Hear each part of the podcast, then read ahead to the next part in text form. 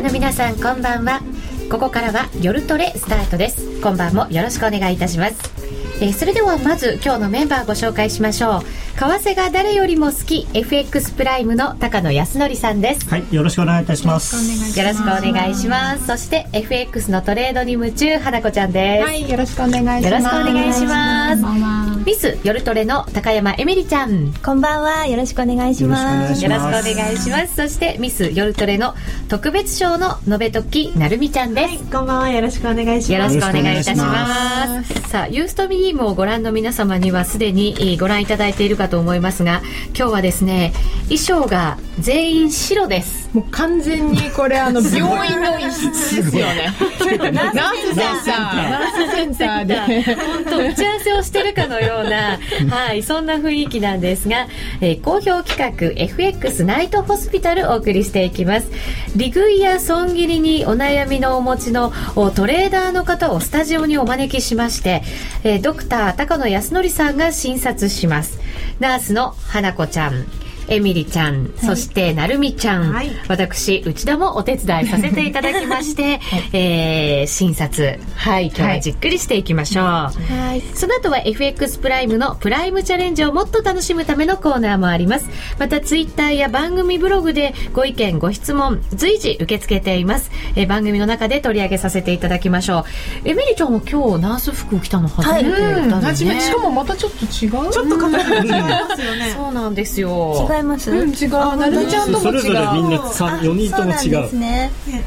新人です。各よろしくお願いします。各病院の優秀なナースが集まった的なということにしましょうか、えー、見比べると花子ちゃんは貫禄出てきた やだ貫禄ってなさっきも高野さんがなんかお姉さんになったねとか いやいやいやいやそんな同年代なんですけど。でも先輩っぽい雰囲気が出てまだまだ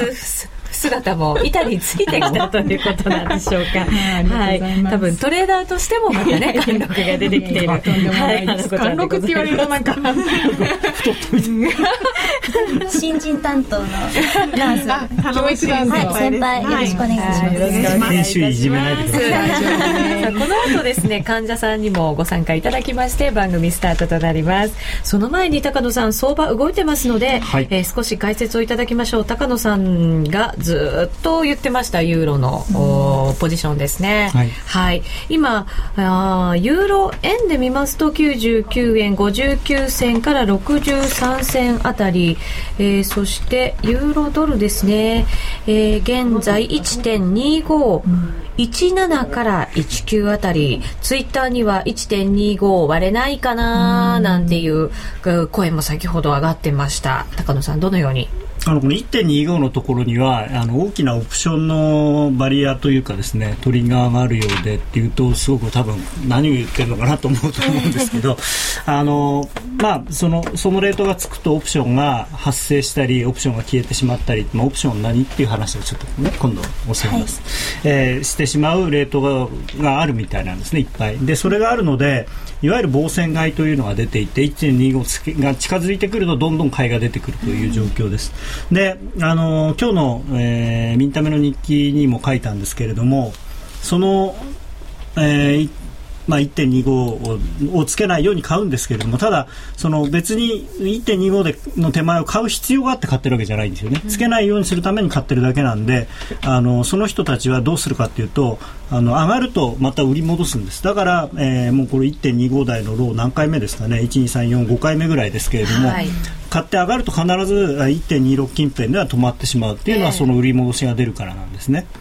で今も多分せっせと買ってるんでもしここからまた戻ったら、まあ、この今日は1.26も乗らないかもしれないので多分1.25台の後半からはもう売り出すと思います、そういう人は。で逆に今度1.25切れるとそこで買った分っていうのはもういらなくなるのでその全部ストップロス的に売ってくるんですね、うん、なので通常こういう時は1.25が割れれば、えー、相場が走るって言いますけれども、えー、少し早い加速がついてドーンと下に行くっていうことはまあ多いですね。今晩もしかしたらそんな動きになりますか、えーとまあ、週末なんでショートカバーが出る可能性があるっていうのと、えー、逆に言うと週末なのでショートカバーをしてしまっている可能性があるんですね。うん、っていうのはあの来週月曜日がニューヨークがお休みなので、はい、ロングウィーケンド前というのはやはり通常ですとショートカバーが出やすい日にちなので、ねえ。えーその状態で今ユーロこういうふうになってるっていうことは意外にそのショートがもうあの、まあ、短期のですねショートが意外に綺麗になってるのかもしれない、であともう一つはですねこれちょうど、まあ、さっき花子ちゃんがいあのスイスの話を聞きたいって言ってたんですけれども、スイス中銀が、ままあ、これは100%じゃないですけれども昨日かなりの金額のユーロスイスの介入をやっているというふうに考えられてあれるんですね。介入だったんですか？介入は出てると思います、多分。で、えー何をやったかというと、ユーロ買いのスイス売りをしてるんですけれども、でただ、えースイスとし,、えーしてはですね、そのユーロの外貨準備に占めるユーロの割合があまりに大きくなるっていうのはや良くないんですね。もともと外貨準備がまたとてつもない金額になってるので、なので何をするかというと、今度はユーロ売りをして、例えばユーロ売りドル買いとかユーロ売り円買い、ユーロ売りポンド買いをして、そのユーロを減らして、その外順の全体のなんですかバランスを取ろうとする。だからもしかしたらスイス中銀がこれユーロドル売ってるかもしれないんですよ。でそういうのもあるのでユーロはすごく需給が悪くなってるんですね、であのみんなえーどちらかというとその IMM のポジションなんかを見てもショートだからこれ以上下がらないんじゃないかっていう人が多かったんですけれどもそういう球が出てるとすると全然話が違ってくるので、ええ。はい、もっともっとこうその売りってここから出てくる可能性はあるんですか？そうですね。あのでもっと長いチャートを見ると分かるんですけれども、ええ。このチャートこれ映りますかね？はいたさっき映ってましたね画面切り替えます、これをもっとちっちゃくしたい。はい。ユーストリームをご覧の皆様ユーロドルのチャート。これは週足。週足ですね。まあ、これ週足でも日足でも同じなんですけれども、ええ。ーこの2002年の1月の安値とこの2010年の6月の安値ここを結んだ線っていうのがちょうど、えー今1.26の40ぐらいにあったんですね。でこの1.26の40のところっていうのは2回ぐらい跳ね返したんですけれどもで最終的にドンと抜けたと。でこれで、まあ、多分ですね今週末週足ベースでこれが完全に、えーこの線の下で引けるとこの、まあえーサポートラインが切れたというふうな判断になることが多いので、終値で切れた場合ははい。い、そうなると、えーいわゆるモデル系のファンド、まあ、皆さんのモデルとは違いますけど。いいですよ。親父ギャグ挟まな。く て続けてください。はい、そのモデル系のファンドと呼ば呼ばれる要はテクニカルを中心に、えー投資をしているファンドなんかが、えーポジションを投げてくるというかひっくり返してくる可能性があるんですね。で、えーまあ、そうすると次の目標はというと1.2とか1.18のこの辺りということになるんですけれども、でですからかなりですね、まあ、あの大きな相場になる可能性があるというふうに思ってます。はい、えー先ほどユーロドルですが1.25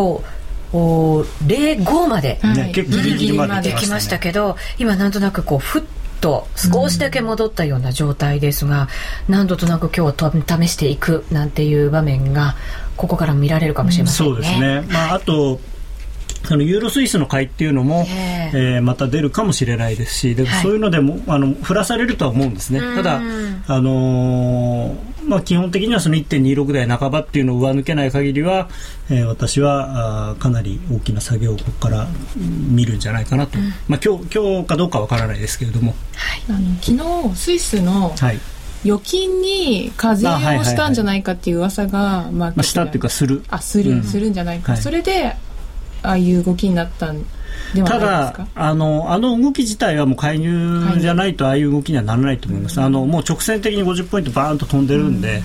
あのそういう話で買われるっていう時はじわじわ買われるので、みんみんな例えばアナウンスメントしたんなら別ですけど、はいあ噂のうん、あのちゃんと発表してその発表に合わせてドンと上がるっていうのは分かるんですけれども、そうじゃなくて噂が広がっただけなので、どちらかというとその後付けっていうか、その噂自体は。でまあ、たただ、もうユスイス自体はあのもう持たないというかですねこのままユーロスイス買い支えてもきりがないのでもうおそらくどっかであの1.20っていうはたこうあれを下ろしてあの大きくスイス高になる場面があるんじゃないかなと近いうちにですね思います。はい、その他の通貨ペアです。現在のレート、ドル円が79円59銭から60銭、えーそして、えーオーストラリアドル円77円76銭から80銭あたりとなっています。ユーロドル現在1.2515からあ18あたりということになっています。さあ、それでは、ここからは FX ナイトホスピタル。うん患者の方をおお迎えいたしましょうはい、それでは今回の患者さんですね。さあ、お名前呼んでも大丈夫ですか？はいルドルフさんです。どうぞ。うはいよろしくお願いいたしますそしてやっぱり拍手で患者さんに変な病院。ようこそ。病院へまあお客さんですからね。患者さんは。こんばんは。は。いよろしくお願いいたします。えっ、とルドルフさんと会うの私たち初めてではないですよね。えー4月1日の夜トレのイベントにご参加いただきまして、その時にあの豪華商品が最後に当たったんですね。抽選でペアの食事券をゲットしたという強運の持ち主でございます。はい、その強運はトレードには生かされているのかどうなのか、え今日はじっくりお話いきなり確信に入りました。えー FX ナイトホスピタルまずは問診させていただきましょう、はい。あなたのトレードの現状について伺います。はい、それでは早速質問です。トレード歴は何年ですか？2年です。即答ですね。ありがとうございます。得意とする通貨ペアは何ですか？えードル円です。ドル円。続い最近やりづらいでしょうね難しい。値幅が。さて続いて苦手な通貨ペアは何ですか？えっ、とドル円とユーロ円5ドル円以外の通貨がみんな苦手です。じゃあ3つ得意ってことですか？いや得意なのはドル円なんですけどあドル円が得意で、はい。他のものはちょっと手が出せなくて、えーなんで苦手なんだろいやまあでも個人投資家の方多いですよね。あの円絡みがまあ得意と。でまあドル円ユーロ円 OG 円。まあそれにポンド円が入るかどうかぐらいの方が多いんじゃないですかねでは続きましてメインの時間帯を教えてください。大体19時から24時です。う19時から20ヨーロッパ勢にアメリカ勢が加わっていろんな経済指標も出てという一番動くところじゃないですか、はい。まあ、典型的な個人投資家の方だと思いますね、うん。仕事終わってからもできますもんね、ちなみにお仕事ははい。されていて、はい。サラリーマンではいそうです。トレードもされていると、はうーん。なるほど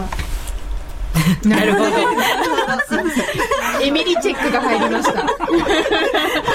何考えてるか分かんないですよ。さて続いてトレードの頻度を教えてください。大体週3日。で1日大体ポジションは、えーいい時は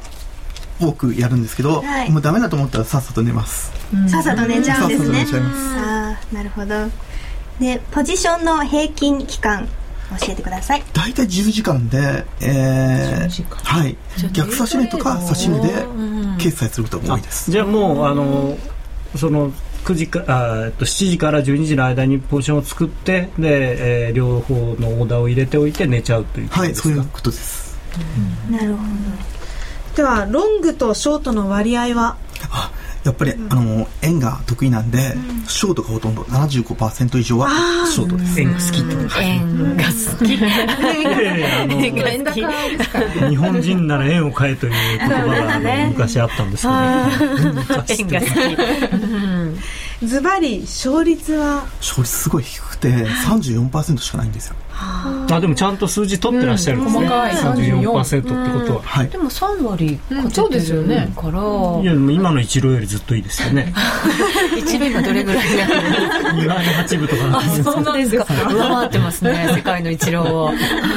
まあこの後高野先生にねたくさん教えていただきましょう、で利食いの目標幅は？大体理想とするのは40から60です。あードル円でちょ40っから60と最近の値動きだとなかなか難しいですよ、そうですね端から端まで取らないと、もうトレーナーさんの時はもうユーロに逃げます。あ。はあ。さあ損切りで設定する幅は？あのー、大体成り行きで決済する場合は10で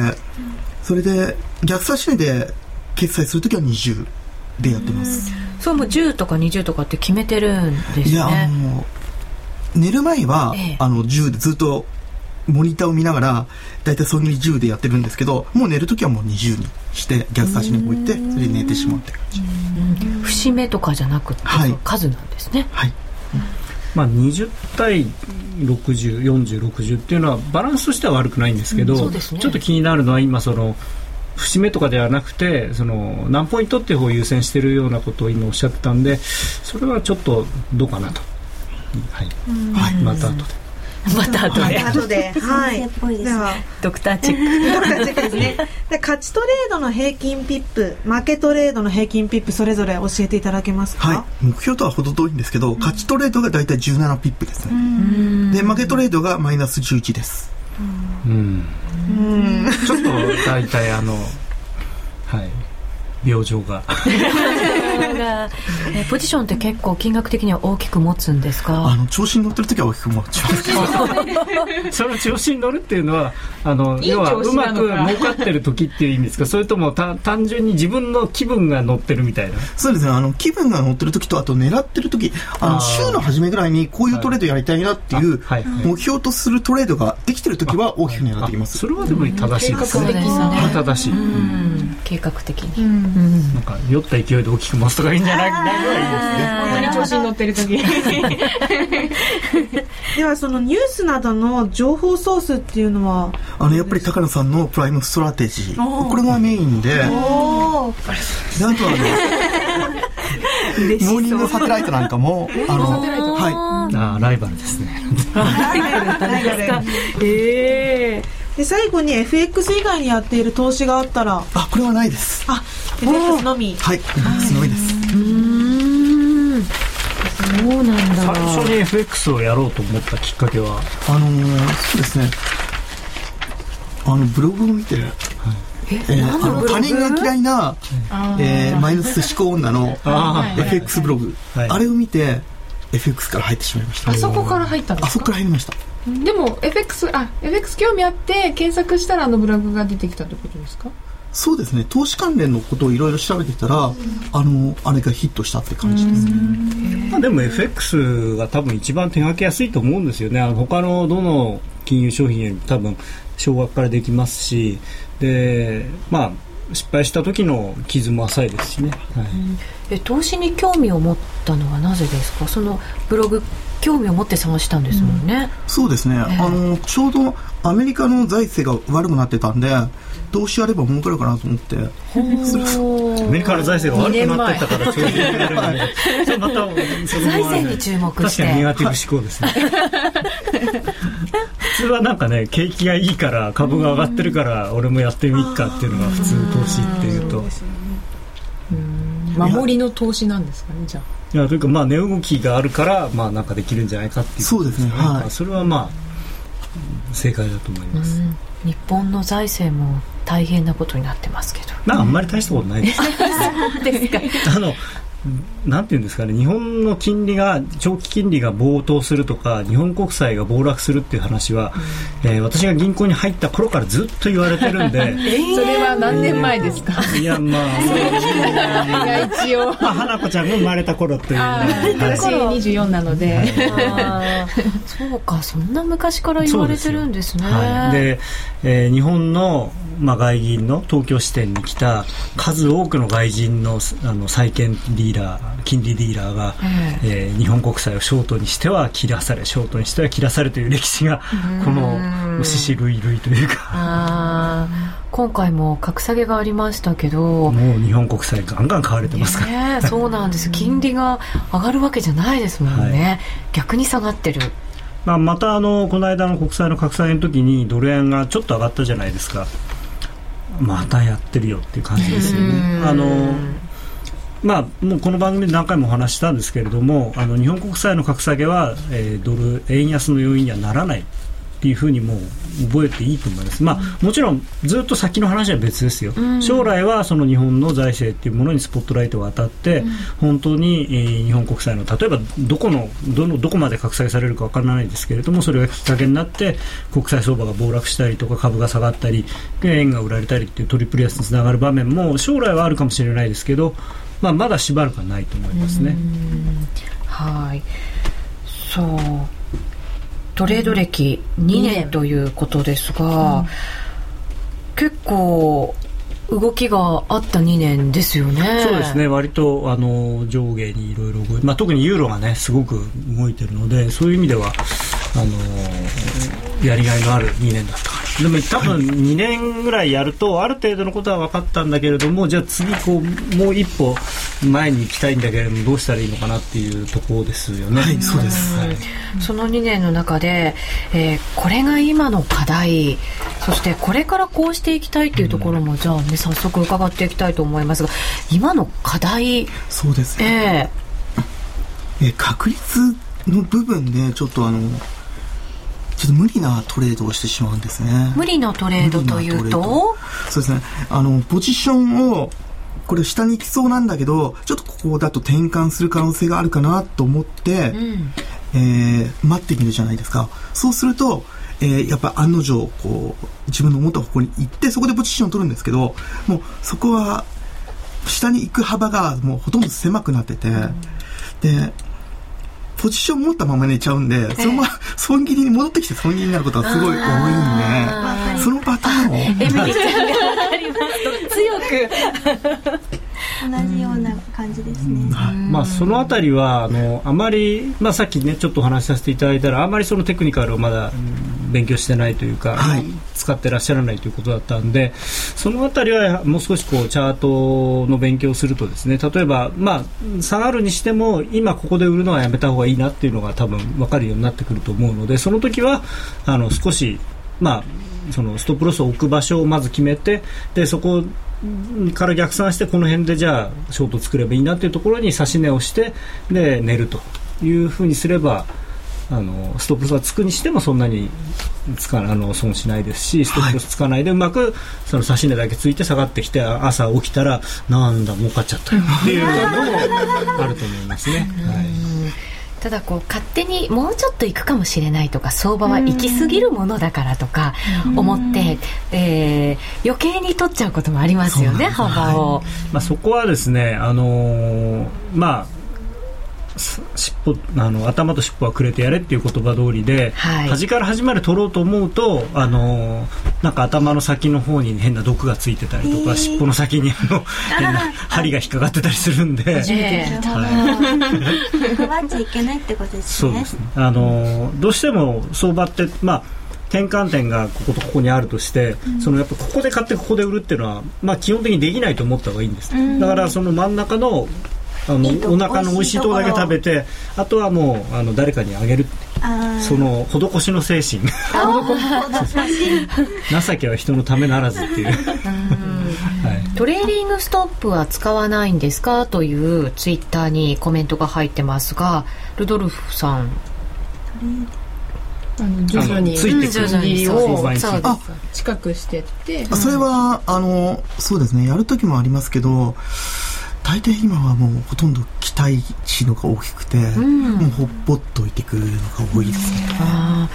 ー。結構ポジションをほったらかしにしてしまうっていう人多いと思うんですよね。私の周りにも結構いるんですよね。ストップロスあでもまあ私の持論としてはいつもおし、まあ、申し上げているように、えーポジション作るときはポジションどこで作るか。でリグイはどこでストップはどこでっていうのを3つセットで決めましょうっていうことを言ってるので、まあそれ以外に言うことはないかなと、はい、でもルドルフさんテクニカルをあんま見ないっておっしゃってましたけどどういう理由でエントリーはするんですか、ファンダメンタルズとかですか？そうですね。ファンダメンタルズが結構多いのかもしれないですね、うん。高野さんここは？あのーファンダメンタルズで方向を決めてあのテクニカルで、えーエントリーを決めるというのが私はいいと思ってます。はい。これはあのやり方次第ですけれども、ね、特に短期のトレードになればなるほどあのポジションの傾きマーケットのポジションの傾きによって動かされる部分が多くなるのでで数十ポイントの動きっていうとほとんど9割方それだと思うんですね。で実際に、えーファンダメンタルの、まあ、もちろんニュースが出てどっちに動きやすいかっていうのはあるんですね。あの今だったらユーロで例えば買いのニュースが出てもあんまり反応しないけど売りのニュースが出ると大きく反応しやすいとかっていうのはあるんですけれどもあのーそれ以上にですねやっぱポジションがショートになってるとやはりその買われやすかったりっていうのが多いので、はいもうちょっとテクニカルを利用した方が多分勝率が上がるんじゃないかなと思います。はいえー、ツイッターに高値掴み安値掴みから逃れたいという声がありました、そして俺もリグエない病ですと高野さん。僕も結構でもリグエない病なんですよね。あらの先生も。実は。あれ持病です。持病が二人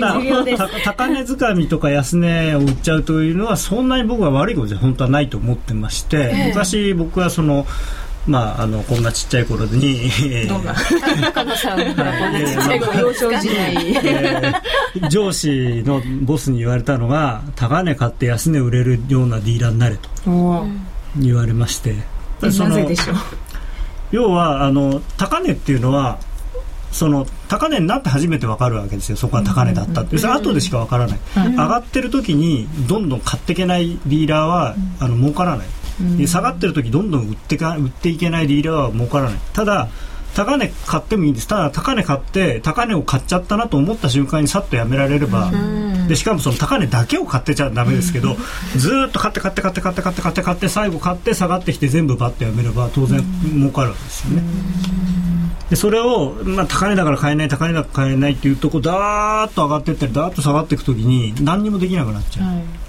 でその動いてる相場にどんどんどんどんこう参加する、まあ、特にデートレードの場合はそういうの大事だと思いますね。でも高値掴み安値掴みの時って大体ブレイクを狙う時じゃないですか、直近の高値と安値を抜けたら買おうとあ思ってスタンバイしてるんもちろんそれでもあるし、うん。でブレイクの確率ってなんかあんまり高くないですよね。まあ20回に1回とかで下手すると、そこはだからそのフィルターをどういうふうにかけるかですよね、通貨によってそのあるいはその時間帯によって東京時間にブレイクしても無視するとか、ああそうですよね。うんニューヨーク・タイムの例えば夜の,、まあその東京時間の10時から12時ぐらいの間だったらついてってみるとか、あのニューヨーク時間でも4時過ぎたらもうあのそれまでのポジションのと逆に行くんだったらいいけれども、それ以上に行くっていう方だったらちょっとやめとくとか、そういうフィルタリングの仕方をするのとあとはまあその安値更新を売るんであればもう本当に10ポイントアゲンストになったらやめる。ですそのその代わりまた次更新したらまた売らないとダメなんですね、そこはねしつこく。昔よくやってたのはもうちょうどとかちょうど下がってきたちょうど上がってったちょうどでみんなで買ったり売ったりよくしててあの みんなで買った大好きなんです。みんなそういうの大好きなんででも相場が拡大する方向が好きだったので、だもうずっと下がってきてもうあの10ギ分丸5ギ分ちょうど買いになるともうちょうどみんなでわーっと売りに行ってで跳ね返されてみんなで丸5買って10買ってもう一回またちょうど売ってみたいな何回も何回もやるんだけど今度ちょうどわーっといくともう90売って80売って50で買って全部プラスみたいな。楽しいですね。はい、だからあのそうですね。どうしたらいいのかなあの、まあ、ちょっとそのチャートを見る癖を、あのつけていただいてそのなるべくその売るにしてもですねあのああともう一つはそのこのこの相場で儲けたいっていう気持ちが強すぎるとどうしても安値売ったり高値買ったりしがちなので、はい。あの別に今日儲からなくても明日また儲かるさっていうその気持ちをも気を楽に持っていただいて、はいあのあまあここ売ったら儲かるかもしれないけどちょっと安値だからもうもうちょっと売られすぎてるからやめとこうと、えーあ例えばあとはなんていうんですか？1日どのぐらいの値幅今までこのこの1週間動いてるのかとかそういうのも見とくとまあちょっと今日昨日までの値幅特に大きなニュースも出てないのにもうその値幅ぐらい動いちゃってるからこれ以上いくっていうのはなんか新しいニュースがないと難しいかなっていうような判断をしてもいいでしょうし、はい。であの迷ったらリスクの少ない方に行くっていうのが、まあ、個人投資家の方はいいんじゃないかなと思います。でどうやろうかなやらないかなと思ったらあのポジションをちっちゃくする方向のあの判断をしておけば、まあ、その儲け損なうことはあっても、はい。あのなんていうんですか余計なやられをすることがないので。ではドクター、えー具体的な処方箋をあ今言ってたんですけど。ダメですか 特に利食い損切りのところが、であとははい。その、まず最初に利食い損切りをどこでやるんだっていうのを決めてからエントリーをするような癖をつけてもらいたいなと思います。ですからそのためにはちょっとチャートをもう少し使ってもらいたいのとそれからそのまあ今例えばユーロドルであ今また下がってきてますけれども。割れそうなんですよね。あの1.25まあ、ちょっとここまで来るとあれですけれども例えばあのちょうどぐらいまで下がるかもしれないけどちょうどは切れないかもしれないなと実際に思った場合に、えーまあ今本当まさに節目のそうですね。ちょっと割れるか今割れないかです、そうですね。一番簡単なのは例えばこれ、えー、と時間足とかにしてねまあ、ちょっとこのユーロドルはなんかあのあれですね目が目が曇ってるというかもう目が曇ってる？誰の？誰ですか？私私の目が。ああ、そうですね。下にしか見えないんで。いやいやいや、ショートバイアスがかかってますそうはい、思い切りかかってるあの例えばこれ RSI なんてよく使いますけれどもあまりこう高すぎるところで買わないとか安安すぎるところで売らないとかっていうことをするだけでだいぶ違うと思うんですね。はい。で,、はい、でまあ必ずですねその損切りはあの何ポイントではなくて、えー、と例えばその前回の高値を抜けたところでやめるとか別にその高値じゃなくてもトレンドラインを抜けたところでやめるとか、はい。そういう自分でその基準を作ってもらってでそこで損切った時の自分の損失と利食いのおバランスを考えてエントリーの場所を決める、はい。で成り行きばっかりじゃなくてちょっと待った方がいいっていう場合も多分多多いのでで待たない待たない方が結果いいこともあるんですよ。あの待ってたら売れなくて結局下がっちゃった。それもさっき言ったのと同じで、えー無駄なリスクを取るよりもその取り損なう方が僕はいいんじゃないかなと思います。はい。その辺はねあの仕事でやってる人とは違うので銀行のディーラーだとねとにかくやれと。まずやってから考えろって言われるんですよ。でもそれはあのご自分のお金でやってる以上はちょっとそういう乱暴なことは多分しない方がいいかなと。欲張らない。方が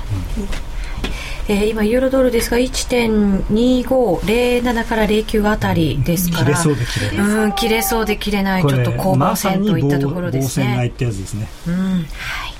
えーさてここでお知らせです。早くも4万ダウンロード突破。FX プライムのプライムアプリ S もう利用されてますか？シンプルとスピードを追求したプライムアプリ S は場所を選ばず瞬時に本格的な FX トレードが可能。簡単操作で将来の値動きを予測してくれるあのパッと見テクニカルももちろん搭載されています。今高野さんが手にしているのはもちろんそのプライムアプリ S です。高野さんも使ってます。花子ちゃんも使ってます。はい。いはいですね。これねいいで iPhone す。でもうん。iPad でもアンドロイドでもご利用いただけるプライムアプリ S 詳しくは Ustream をご覧の方は画面上のバナーをクリックしてください。上です。FX プライム株式会社は関東財務局長金賞第259号の金融商品取引業者です。外国為替保証金取引は元本あるいは利益を保証した金融商品ではありません。為替変動金利変動などのリスクにより投資金額以上の損失が生じる恐れがあります。投資及び売買に関するすべての決定は契約締結前交付書面をよくご理解いただいた上で利用者ご自身の判断でなさいますようお願いいたします。ラジオ日経からのお知らせです。ただいまお聞きのライブストリーミングは、今年7月から IP サイマルラジオ、ラジコにサービスを統合することになりました。これからは、ラジコでラジオ日経をお聞きください。詳しくは、ラジオ日経のウェブサイトをご覧ください。日野原茂明です毎週水曜日の夕方5時15分から放送中の日野原茂明の輝く顔と輝く心に出演していますぜひラジコで聞いてください2012年4月、ラジオ日経はラジコ全国配信開始。パソコンでスマートフォンでいつでもどこでも。ラジコで聞こう。ラジオ日経。ラジオ日経。ラジオ日経。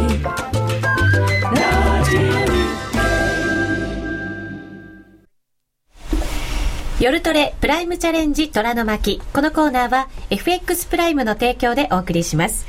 ここからは FX プライムの新感覚キャッシュバックキャンペーンプライムチャレンジをもっと楽しむためのコーナーです。FX プライムの高野康則さんとそして高山エミリちゃんとともに進めていきます。よろしくお願いいたします。まず、プライムチャレンジとはですが、毎週 FX プライムが指定する取扱い商品、通貨ペアを1回でもお取引いただくと、キャッシュバックのチャンスが発生する抽選ゲームに参加できます。ちなみに、来週のプライムチャレンジの対象商品は、選べる外貨、通貨ペアは全通貨となっています。高野さん。はい来週の相場を見る上でのポイントなんですが、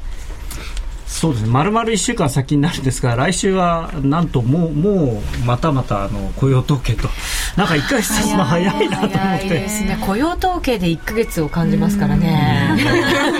いやいや本当に。本当に。しかも来月もう6月の雇用統計ですからね。1年半分過ぎちゃいましたよ本当あっという間ですよね。まあそんな干渉に浸ってないで相場の話なんですけどね。世間話になっちゃうんで相場の話しましょうね はい、あの来週の雇用統計非常に重要だと思ってます。っていうのは、あのまあ、まずその僕の立ち位置からお話しますと僕は世の中の人一般的な考え方よりもバーナンキさんは QE3 をやりたがってるんじゃないかなと思ってるんですね。で、えーそれを考えるとですね来月のその来週の雇用統計があの予想よりも悪いということになると一気にそのそちらに少なくとも彼の心は傾くんじゃないかなと思ってます。なので、えーその場合何が起こるかっていうと、まあ、アメリカの金利が下がるということはあるんですけれども、あのーまあ、QE3 をやらなきゃいけないような状況なのかっていうことで、あのーどちらかというと、まあ、欧州の問題ももちろんあのありますので、えー少なくともギリシャの選挙が終わるまでは、えーもう一段のユーロ安、えードル高、それから、えードル円に関しては、えー円高ドル安という方向になって、基本的にはクロス円が下がるということだと思います。うん。今週の流れをそのまま引き継いだ格好でというさらに加速する可能性も。あの実は今今週のというかあの、まあ、先日のその金融政策決定会合で、えー僕は2つやっぱりポイントがあったと思ってまして、1つは声明。この声明で、えー4月の2回の金融政策決定会合の声明にあった、えー強力な緩和を推進するという言葉がなかなくなっていた。はい。えーまあ、要するに現在のその現在行っている政策をもっとやるんだというような言い方に変わってるんですね、えっとちょっと今、言葉をど忘れしましたけれども、まあ、現状の政策は非常に正しいと、だからそれをちゃんとやっていくんだっていう、まあ、当然のことではあるんですけれども、ただ、えーかんどうもそのやはり海外勢のプレッシャーに耐えられなくて、えー政府に対するリップサービスを諦めたような感じがするんですね。でそれともう一つは、まあ、そうは言っても記者会見ではいやいやこれまでと同じですよとちゃんと協力に推進していきますよと口では言ってるんですけれども、えなんかその記者会見でわざわざ前回のえー決定会合の声明文をわざわざ声を出して音読したんですよね。白川さんがすんごい気も変なんですよ。違和感気持ち悪いっていうか なんかね違和感があるんです。だって、今回の決定会合で声明を出してるのにわざわざ前回のやつ持ってきてそれを読んでるんですよ。それってなんかおかしいんじゃないのかと何か意図があったんですか、まあだから今回のに書けなかったから前回の読むしかなかったんですけど、ええ。うん要するにもう、うん強力に推進して1%になるまで強力に推進っていうともう毎回毎回緩和をしないと許してもらえなくなるんでそれをやる気がないから結局その言葉をやめたんだと思うんですね。でもう一つはえー超過準備預金に対する不利というのがあるんですけどすいませんちょっと分かりにくい言葉で、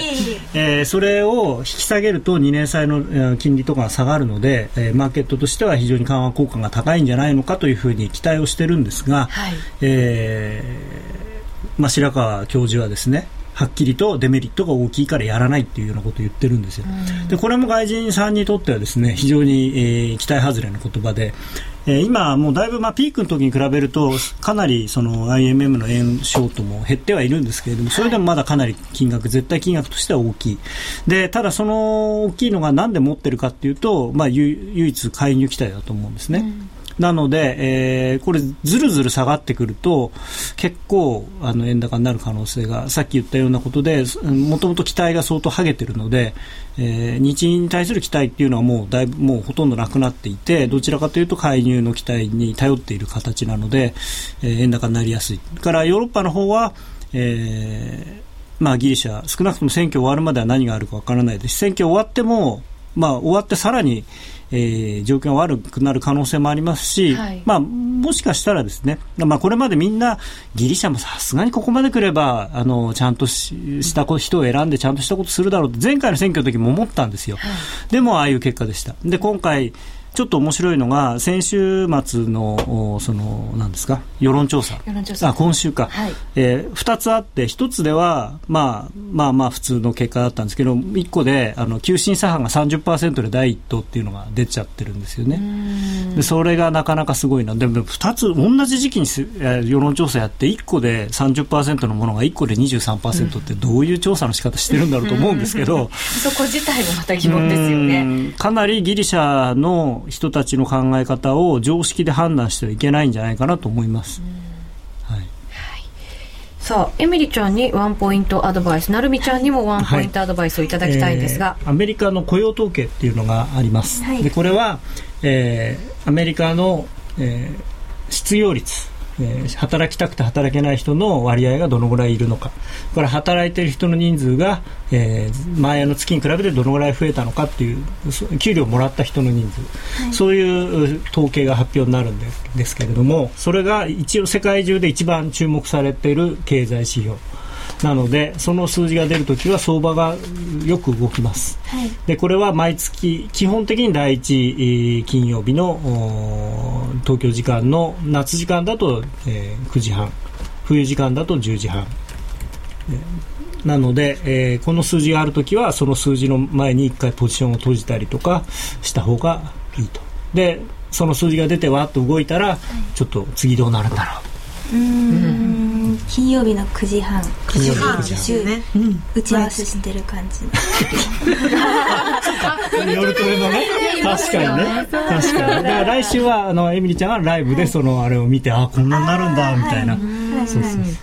なるみちゃんはパソコンも直って、はい多分トレードができてる頃だと思いますから。ねその頃に見られるといいんですけど、ですね。はい。注意しながらトレン、えー、どうやってみてください。はいはい。ちなみに、今週分のプライムチャレンジ、抽選ゲームの権利取り、これ、高野さん、はいまだ間に合うんですよね。はい明日の朝まではい。取引期間、明日の5月26日土曜日、午前5時59分までとなっています。お急ぎください。なお、今週のプライムチャレンジも、対象商品は選べる外貨、通貨ペア、全通貨と、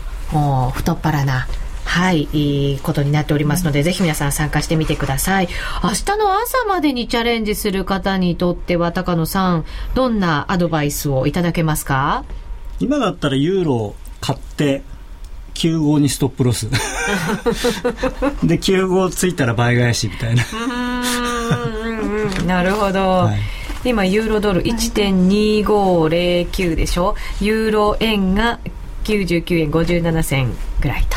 はい、いうことになっています。強力なバリアだな。これ破れないと一気に戻りそうだ。欲出すのやめておこう。本当に粘ってるんですね。もうちょっとのところまで行くんですけど、ふわっとまた戻るっていう。ただあの冒頭に申し上げたように、ええこれはあの、まあ、この値動きから見ると完全にいわゆる防戦買いなので、えーまあ、特に今日金曜日ですし月曜日ニューヨーク休みっていうのを考えると次上がっていった時は、えー1.25のそうですね70から上は売ってくると思いますねこの今買ってる人は。はい。えー、来週こそプライムチャレンジ当たりたい。すいません。高野さんのサイン入り FX 練習帳今日届きました。あ。りがとうございましたと。あすいません。そんなそんな喜んでいただいて。僕ももらいました。高野さんのサイン入りですかいやサイン入り。残念。じゃあ来月持ってきます。今日書いていただいて。はい、えーここまでは夜トレプライムチャレンジ虎の巻 FX プライムの提供でお送りしました。FX 取引なら伊藤忠グループの FX プライム FX プライムでは皆様のご要望にお答えしてただいま午後4時から午後9時に限りどんな時も広がらない完全固定スプレッド復活キャンペーンを実施中パッと見テクニカルをはじめとした独自のマーケット情報や充実した取引ツール、そして完全固定スプレッド。FX プライムは投資家の皆さんに安心してお取引いただける環境を提供し続けています。詳しくは、ユーストリームをご覧の方は、ページ右下にあるバナーをクリック。こっちですね。もしくは FX プライムと検索してください。FX プライム株式会社は関東財務局長金賞第259号の金融商品取引業者です。外国為替保証金取引は元本あるいは利益を保証した金融商品ではありません。為替変動金利変動などのリスクにより投資金額以上の損失が生じる恐れがあります。投資及び売買に関するすべての決定は契約締結前交付書面をよくごご理解いただいた上で利用者ご自身の判断でなさいますようお願いいたします。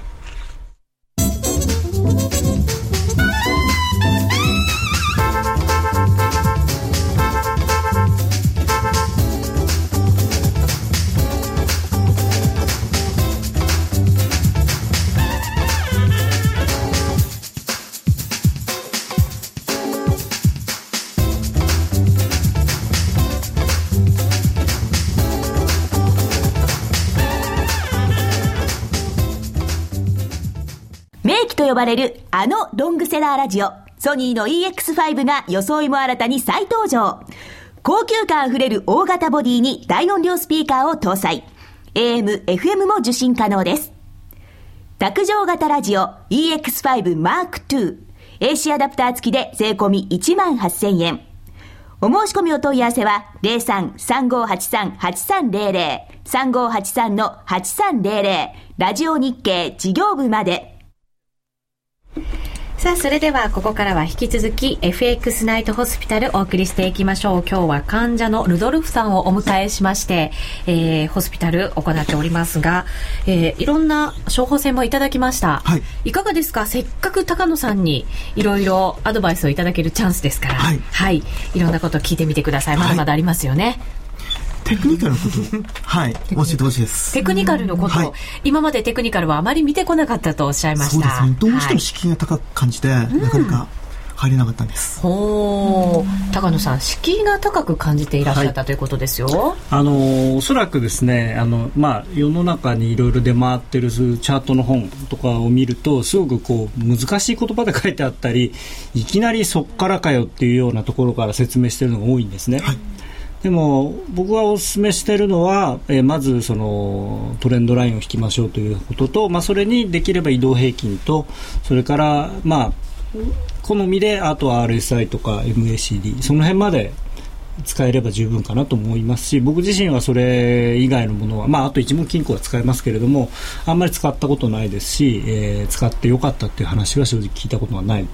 ですから、まあ、その3つぐらい、まあ、まずは本当にあの移動平均。この移動平均も何がいいとかっていうことではなくてなんとなくどっち向いてるのかなっていうのが大事なのでそれを見るのに使ったりとかあと本当にトレンドラインですよね。これ例えば今日の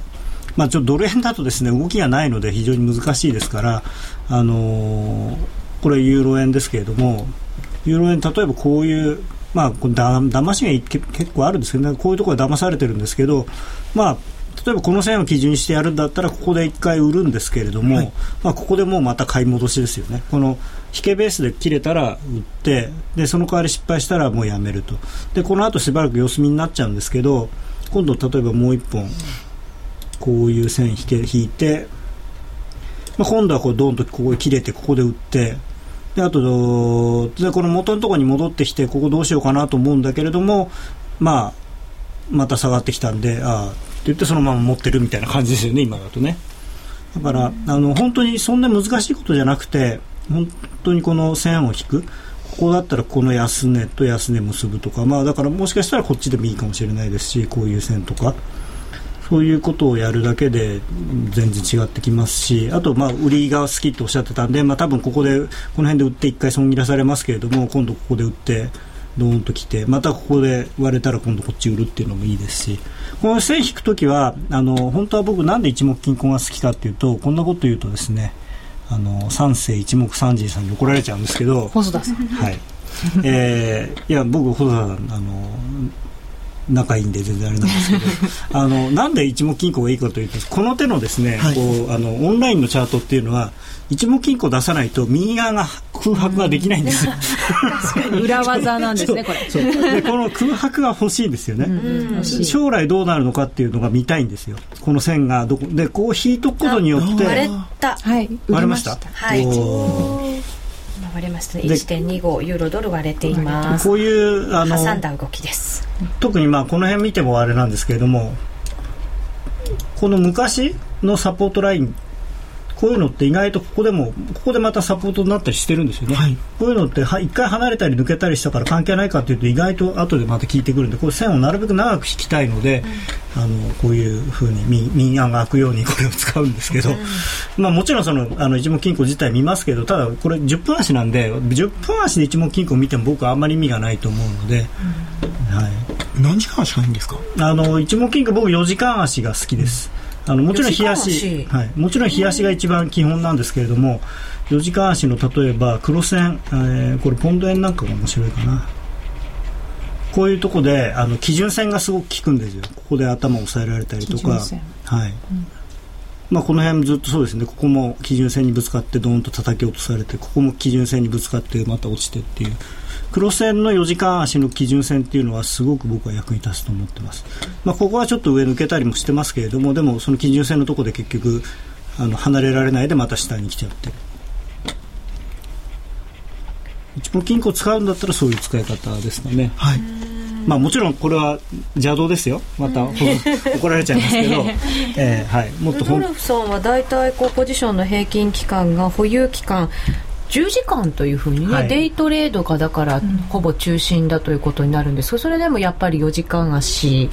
えーとですね、これでだからどこにこれがあるんだっていうのを確認しておくんですね、うんうん。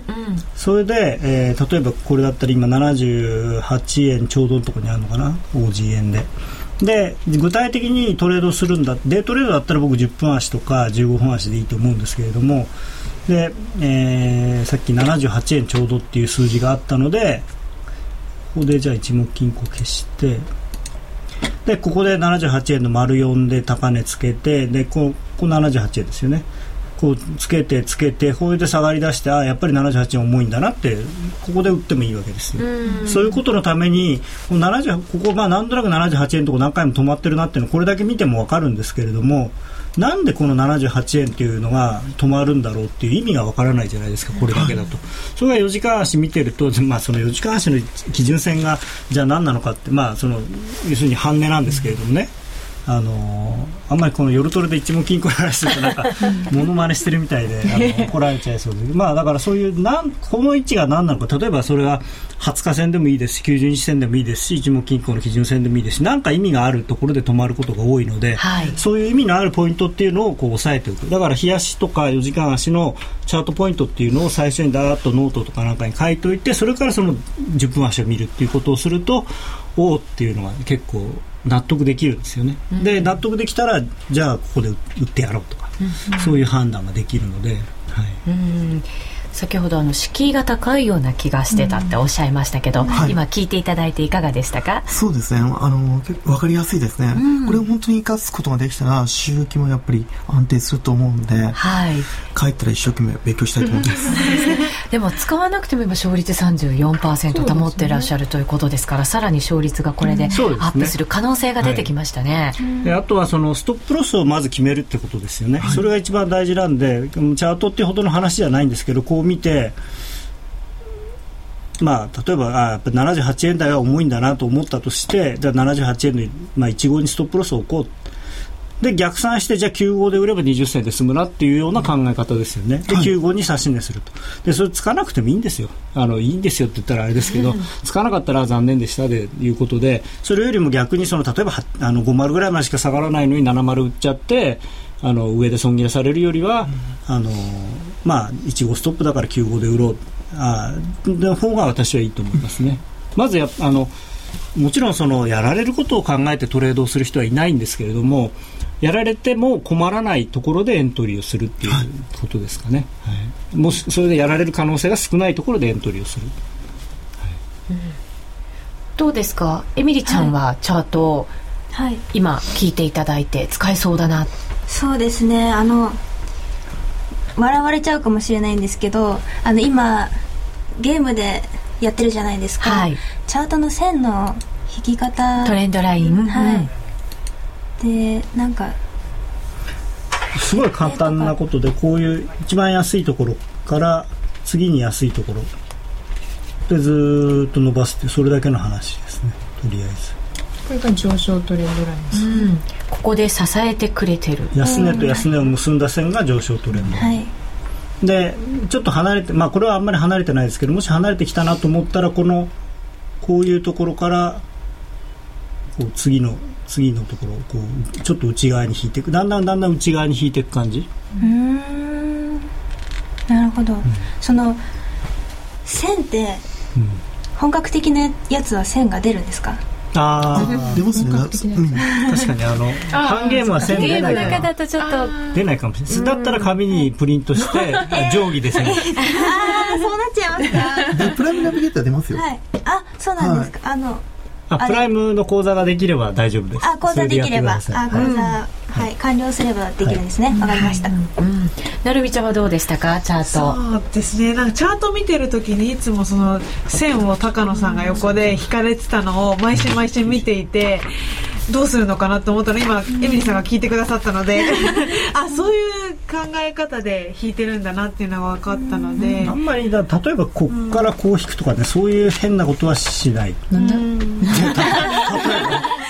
だから花子ちゃんはこれを見てなんだって思えるのはもうそれだけちゃんと正しい引き方が身についてるっていうことで高野さんに伝授していただいたので、はい。後ほどまた延長戦でも詳しく伺っていきましょう。ここで重大発表です。おはいこの FX ナイトホスピタル、